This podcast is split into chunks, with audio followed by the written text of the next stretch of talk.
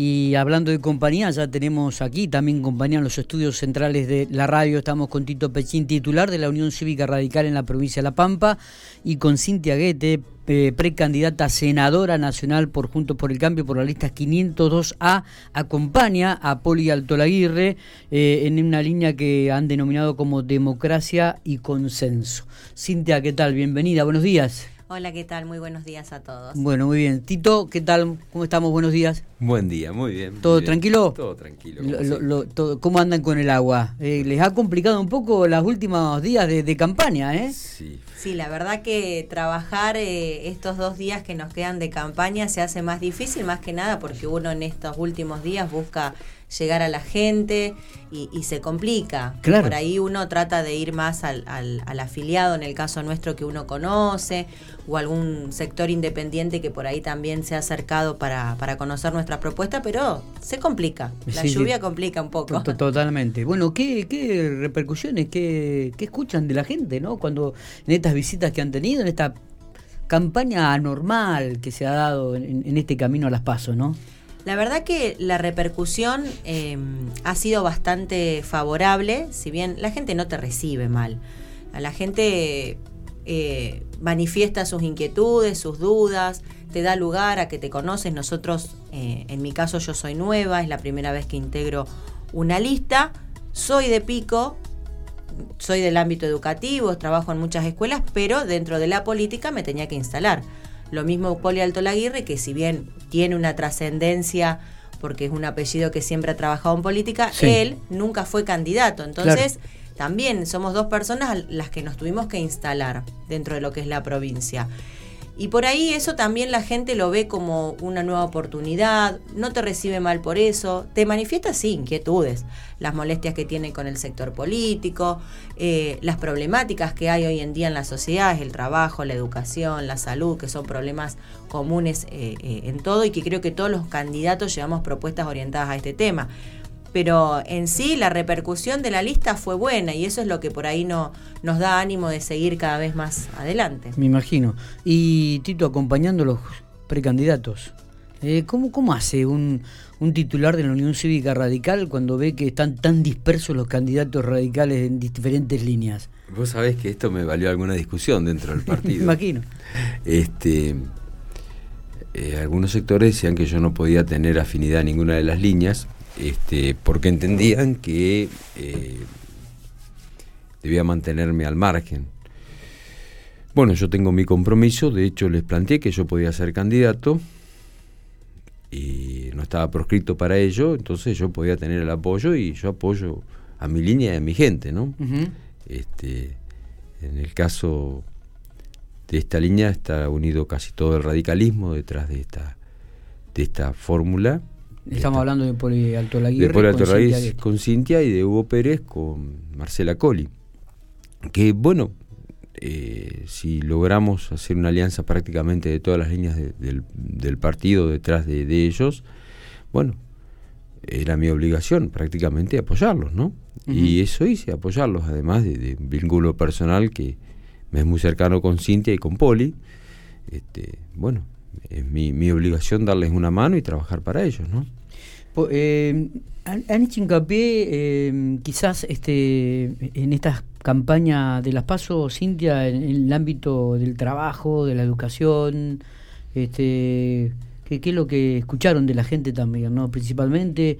Eh, y, luego le voy a preguntar al Tito qué piensa de qué porcentaje de gente puede llegar a votar el domingo. Dentro de las propuestas nosotros manejamos básicamente primero la intención de poder reflotar lo que es el parque industrial, no solamente de Pico, sino de todas las localidades, porque me parece que lo que hay que pensar es qué tamaño del Estado queremos ser. Y tratar de generar eh, un cambio dentro del sector privado para que el sector privado pueda invertir, pueda instalarse y pueda generar fuentes de empleo, siempre y cuando con los convenios necesarios que tiene que hacer con el Estado para poder lograr esa instalación.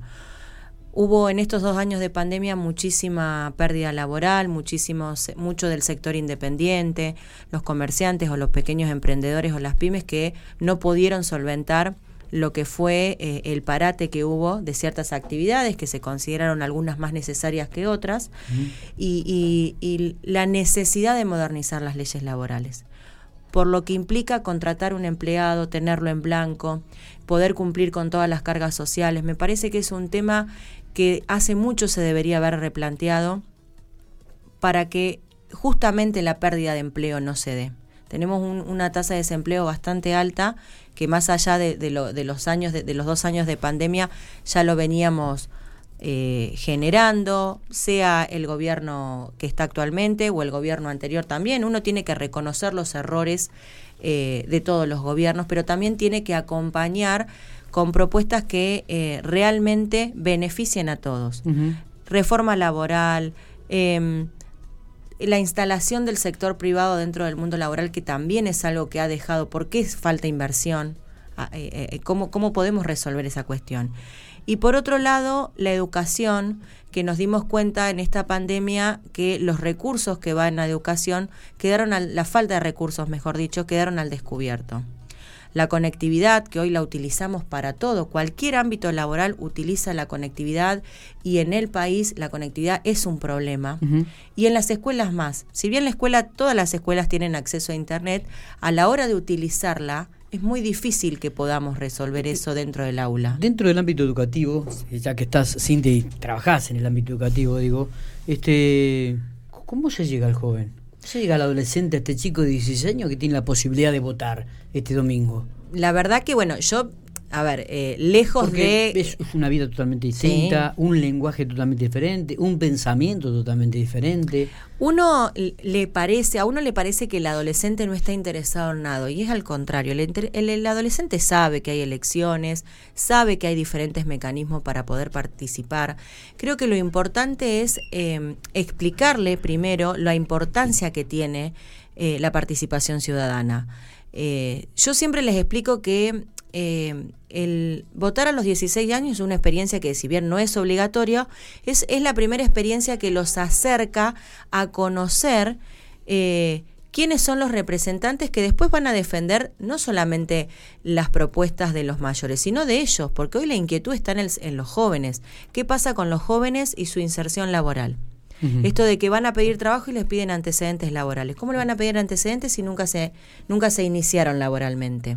La importancia que tienen hoy las escuelas técnicas para generar este vínculo con los primeros empleos o cualquier tipo de escuelas. Hoy las escuelas no hacen más pasantías. Antiguamente llegaba uno a quinto, sexto año y había una pasantía donde te acercaba, sea a un comercio en la sección administrativa o en la sección contable, o eh, la cuestión de las industrias de la parte más eh, tornerías, eh, construcción, cualquier eh, tipo de ámbito. Que eso es una experiencia para el chico, porque ya una cosa es lo que uno le enseña en la escuela.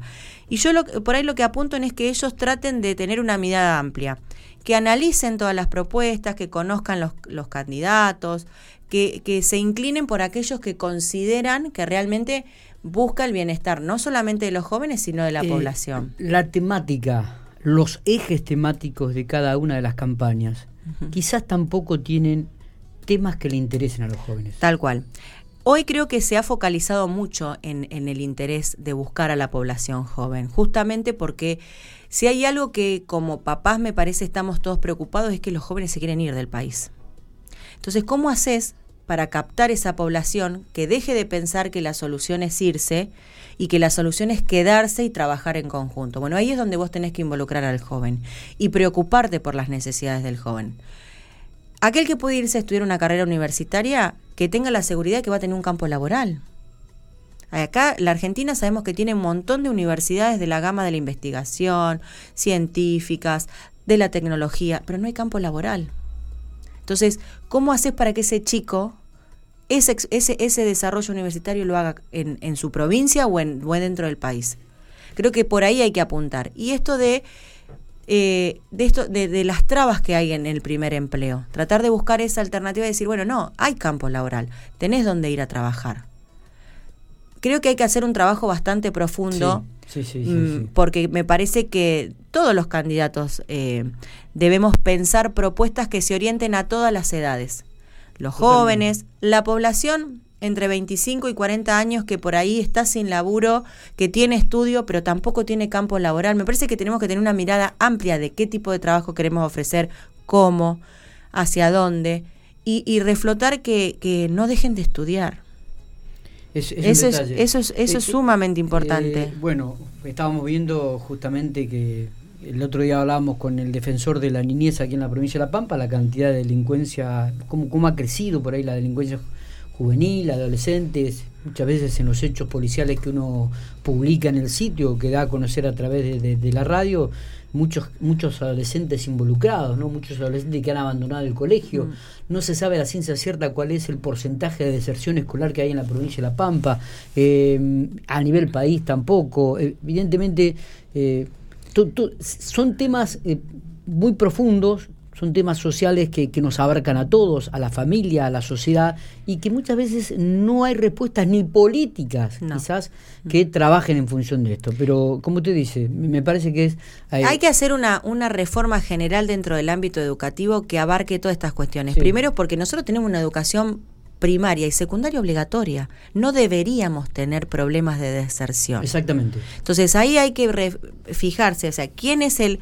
Más allá de que la escuela se tiene que hacer cargo de contactar a la familia, de ver por qué ese chico no está yendo, ese chico o chica no está yendo a la escuela. Y cuando la escuela ya no puede conseguir respuesta, tiene que pasar a, a la justicia. Y es la justicia la que tiene que hacer ese seguimiento. Y ahí me parece que en esa cadena que uno hace es donde perdemos eh, esta cuestión del seguimiento y nos olvidamos del chico. Totalmente. Tito, ¿qué porcentaje, cuánta gente irá a votar el domingo? ¿Manejan algún dato, alguna estadística? ¿Tienen alguna referencia?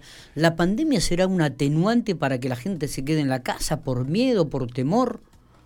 Eh, es probable que eso ocurra. De hecho, por ejemplo, en Corrientes, que se efectuó la elección, votó creo que el 10% menos de lo que había votado en la elección anterior. Normalmente votaba el 86%, creo que votó el 75, 76%. Pero quiero volver sobre el tema de la reforma educativa que planteaba eh, la candidata. Creo que no solo la reforma educativa, además hace falta en forma urgente una reforma de la ley 2750, la ley de contrato de trabajo, porque la gente tiene miedo de tomar empleados, porque hay una sola industria que funciona muy bien, que es la industria del juicio. Y hay que sacar ese miedo. Para ello hay que hacer una reforma. Y esto no es lo que la derecha barata plantea, que es la precarización laboral. Sin precarización laboral, hacer una reforma urgente laboral de la ley de contrato de trabajos. Urgente. ¿Cómo se puede hacer esto? Muy simple.